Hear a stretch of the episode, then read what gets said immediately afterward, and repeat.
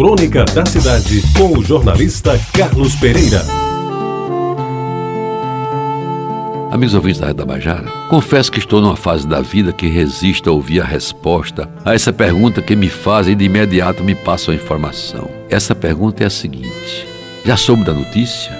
Quando se trata de política de futebol, ainda me dou o trabalho de escutar o interlocutor. Mas quando a pergunta vem completada com já soube o que houve com fulano, aí meus amigos, se eu pudesse não ouviria a resposta. Mas nem sempre isso é possível, dada a insistência em alguém passar uma informação triste. Geralmente vem a notícia: não sabias que o nosso amigo acaba de perder um filho? E de maneira mais terrível, num acidente de automóvel. Aí só me resta lamentar e acabar a conversa, porque alguns acham pouco dar uma notícia triste e ainda por cima se encarregam de exagerar nos detalhes e chegam quase a chorar, embora o falecido não seja exatamente do meu ciclo de amizades, aliás, bastante restrito. Amigos ouvintes, quando eu era mais moço, aí pelos 40, 50 anos, normalmente me punha a perguntar qual a causa mortes e que idade tinha o pranteado. Era como se eu quisesse me excluir daquele chamado grupo de risco. Por exemplo, se fosse de infarto, queria saber logo se alguém da família já tinha tido a doença, já tinha tido passado por aquele problema da mesma forma. Se era de câncer,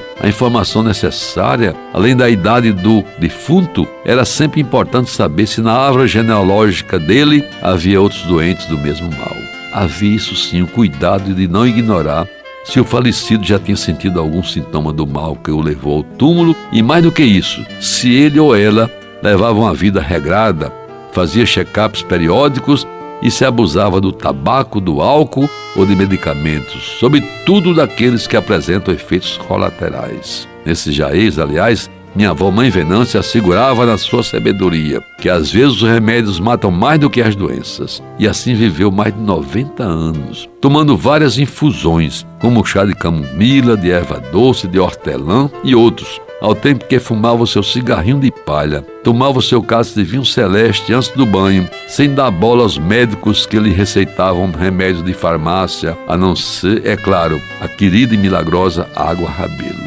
Pois é, hoje já passando dos 80.